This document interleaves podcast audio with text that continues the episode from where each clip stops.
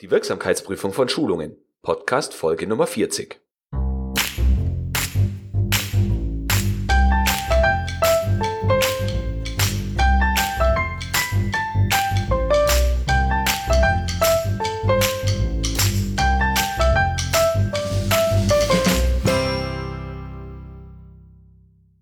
Herzlich willkommen zur Episode 40 von Qualitätsmanagement on Air. Ich freue mich, dass Sie auch bei diesem kleinen Jubiläum mit dabei sind. In Teil 5 der sechsteiligen Serie zur Schulung und Wirksamkeitsprüfung geht es nun um genau diese, um die Wirksamkeitsprüfung. Zum Thema Wirksamkeitsprüfung fordert die ISO 9001, dass Kompetenzen nachgewiesen werden müssen und die meisten Kompetenzen erhalten wir durch Schulung oder eben durch den Besuch bestimmter Schulungen, Trainings, Aus- und Weiterbildungen, für die es externer Seite natürlich auch immer Nachweise gibt. Intern muss diese Kompetenz aber auch nachgewiesen werden können und dafür dient eben diese Wirksamkeitsprüfung. Ein weiterer Aspekt ist, dass Sie natürlich ein berechtigtes Interesse daran haben sollten, zu wissen, ob die Mitarbeiter ihren Schulungsinhalten folgen konnten, die sie verstanden haben und umsetzen können. An dieser Stelle möchte ich noch kurz darauf hinweisen, dass diese Serie ganz bestimmt nicht alle Aspekte von Schulung und Wirksamkeitsprüfung mit einschließt, aber als Ideengeber dienen soll, damit Sie vielleicht ein paar Aspekte bekommen, die Sie vorher bisher so nicht gehört haben. Natürlich dürfen Sie mir gern jederzeit schreiben, wenn Sie mit einer Sache, die ich erklärt habe, nicht einverstanden sind, Ergänzungen dazu haben oder ansonsten vielleicht interessante Inhalte kennen, über die ich vielleicht schreiben oder sprechen sollte. Sie erreichen mich per E-Mail unter florian.frankel.q-enthusiast.de oder auf der Internetseite ganz unten links haben Sie noch verschiedene weitere Möglichkeiten, mich zu kontaktieren. So, nun weiter zur Wirksamkeitsprüfung. Die Wirksamkeitsprüfung verfolgt verschiedene Ziele. Zum einen soll sie Aufschluss darüber geben, wie gut die Schulung war. Man denkt immer, die Wirksamkeitsprüfung zeigt nur, ob die Mitarbeiter es verstanden haben, aber das stimmt nicht. Sie erhalten auch Aufschluss darüber, ob ihre Schulung eben gut war oder nicht. Sie wollen außerdem sicherstellen, dass die Inhalte verstanden wurden. Ist klar. Sie wollen erfahren, ob die Mitarbeiter theoretisch dazu in der Lage sind, ihre Vorgaben umzusetzen. Und sie können Wirksamkeitsprüfungen auch dafür nutzen, um, äh, wenn sie eben angedroht werden, dafür zu sorgen, dass die Menschen eine größere Aufmerksamkeit während ihrer Schulung haben. Machen Sie sich vor dem Konzept Ihrer Schulung Gedanken darüber, wer die Wirksamkeit beurteilt. Es gibt da verschiedene Möglichkeiten.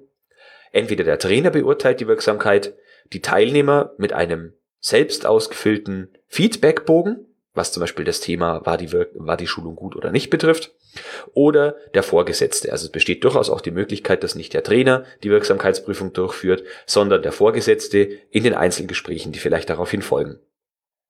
Es gibt sehr viele unterschiedliche Möglichkeiten der Wirksamkeitsprüfung. Eine klassische Methode ist wohl der Fragebogen. Beim Fragebogen haben Sie die Möglichkeiten von Freitext oder Multiple-Choice-Fragen.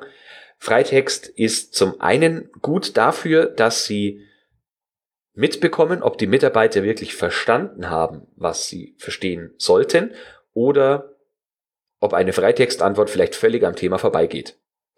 Nachteil ist allerdings, dass die Auswertung solcher Freitextantworten sehr schwierig ist, weil die Mitarbeiter natürlich bestimmte Sachverhalte unterschiedlich ausdrücken.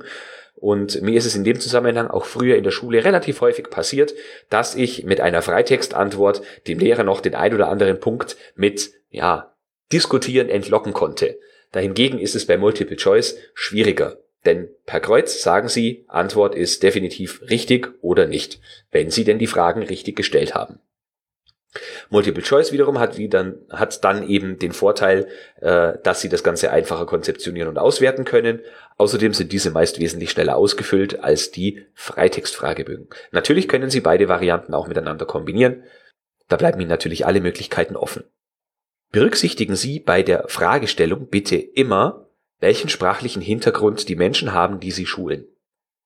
Ich habe die Erfahrung gemacht, dass insbesondere mit Verneinungen Menschen bestimmter Kultur- und Sprachkreise ein Problem haben.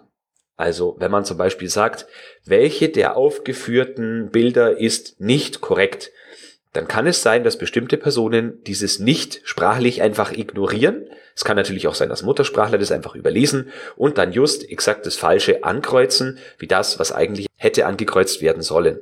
Also spielen Sie ruhig bewusst damit, aber machen Sie sich auch darauf gefasst, dass Mitarbeiter vielleicht diese Formulierung nicht verstehen. Eine weitere Möglichkeit der Wirksamkeitsprüfung sind Verständnisfragen während der Schulung. Was ich ganz gerne gemacht habe in einem Seminar, das ich früher gegeben habe, ist nicht unbedingt Verständnisfragen, sondern äh, regelmäßige Wiederholungen. Am Ende von ungefähr 20 Minuten Schulungsinhalt haben wir, hat jeder Teilnehmer, jede Teilnehmerin kurz erklärt, was ihm oder ihr in den vorigen 20 Minuten besonders im Gedächtnis geblieben ist. Beziehungsweise, wenn Fragen aufgetaucht sind, durften diese gestellt werden. Sie können außerdem zwei drei, vier, fünf Fragen vorbereiten, die Sie dann den Teilnehmern nach der Schulung stellen und dann mal sehen können, wie denn so die Reaktion erfolgt. Nachteil dieser Methode ist natürlich, sie ist nicht schriftlich, außer Sie würden dann am Ende, wenn Sie zum Beispiel Zertifikate austeilen oder unter dem Fragebogen einen bestimmten Kommentar machen, zum Beispiel per Kreuz, ob eine Nachschulung notwendig ist oder nicht, äh, das entsprechend dokumentieren. Eine weitere Möglichkeit ist, dass die Fehlerquote während der täglichen Arbeit begutachtet wird. Also nehmen wir an, Sie führen eine Schulung aufgrund einer Reklamation durch oder aufgrund von gehäuften Reklamationen zum selben Grund, dann sollte erwartet werden, dass nach Durchführung der Schulung die Fehlerquote bei der täglichen Arbeit deutlich sinkt oder vielleicht sogar gegen Null geht. Nachteil dieser Variante ist allerdings, dass Sie gegebenenfalls relativ lange warten müssen, um sicher zu sein, dass auch wirklich eine Reduzierung erfolgt ist. Außerdem kann so eine Reduzierung auch immer mit anderen Faktoren zusammenhängen. Die vorletzte Möglichkeit, die ich hier beschreiben möchte, ist die Beobachtung der Mitarbeiter. Beobachtung in zweierlei Hinsicht. Zum einen können Sie die Mitarbeiter natürlich physisch beobachten, also wie verhält sich ein Mitarbeiter während der Arbeit.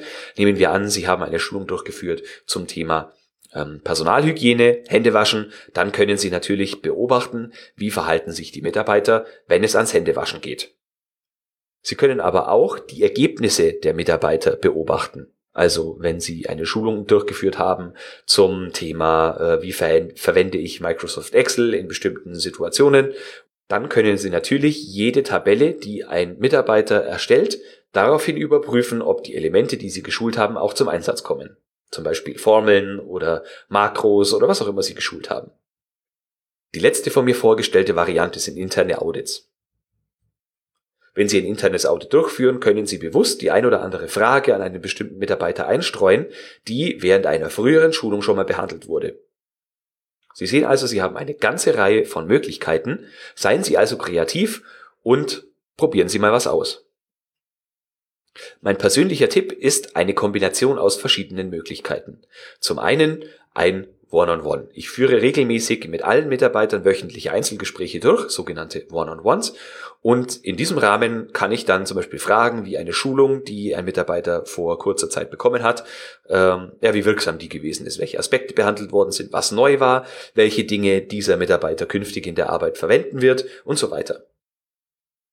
Ich sorge außerdem für Wissenstransfer. Also wenn ich eine Mitarbeiterin zum Beispiel zu einer Schulung geschickt habe, dann hat diese den Auftrag, möglichst so mitzuschreiben, dass nach Ende des Seminars, irgendwann in kurzer Zeit danach, das ganze Team eine Schulung erhält, in der das behandelte Seminarthema nochmal erklärt wird.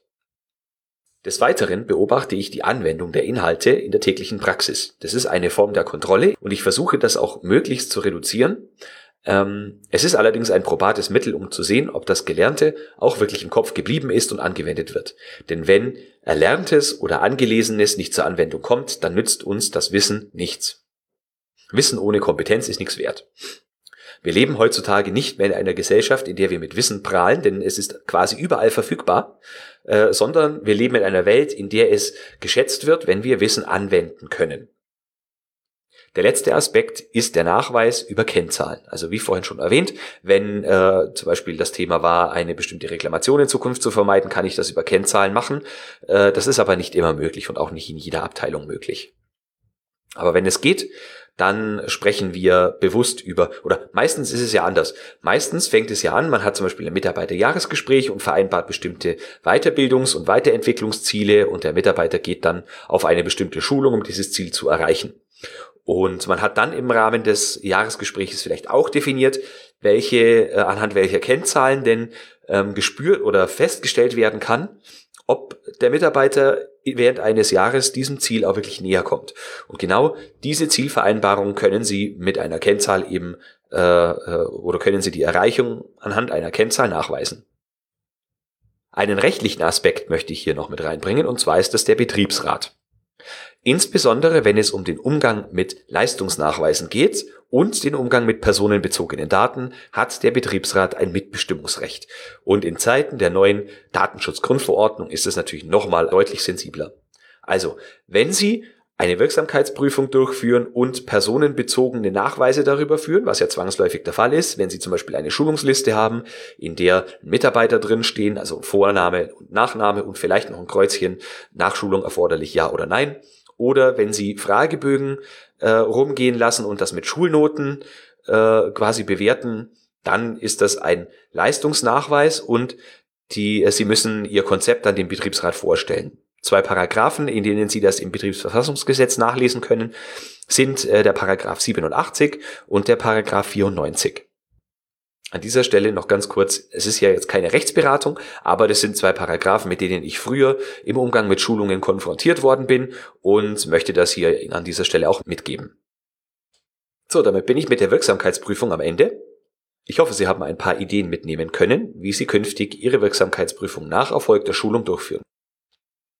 In Episode 41 geht es dann um Nachschulungen. Also wir haben Schulungen durchgeführt, auch eine Wirksamkeitsprüfung geplant und durchgeführt und stellen nun fest, dass bestimmte Mitarbeiterinnen oder Mitarbeiter ähm, das Gelernte nicht behalten haben und nicht umsetzen können, schlichtweg nicht verstanden haben, worum es geht.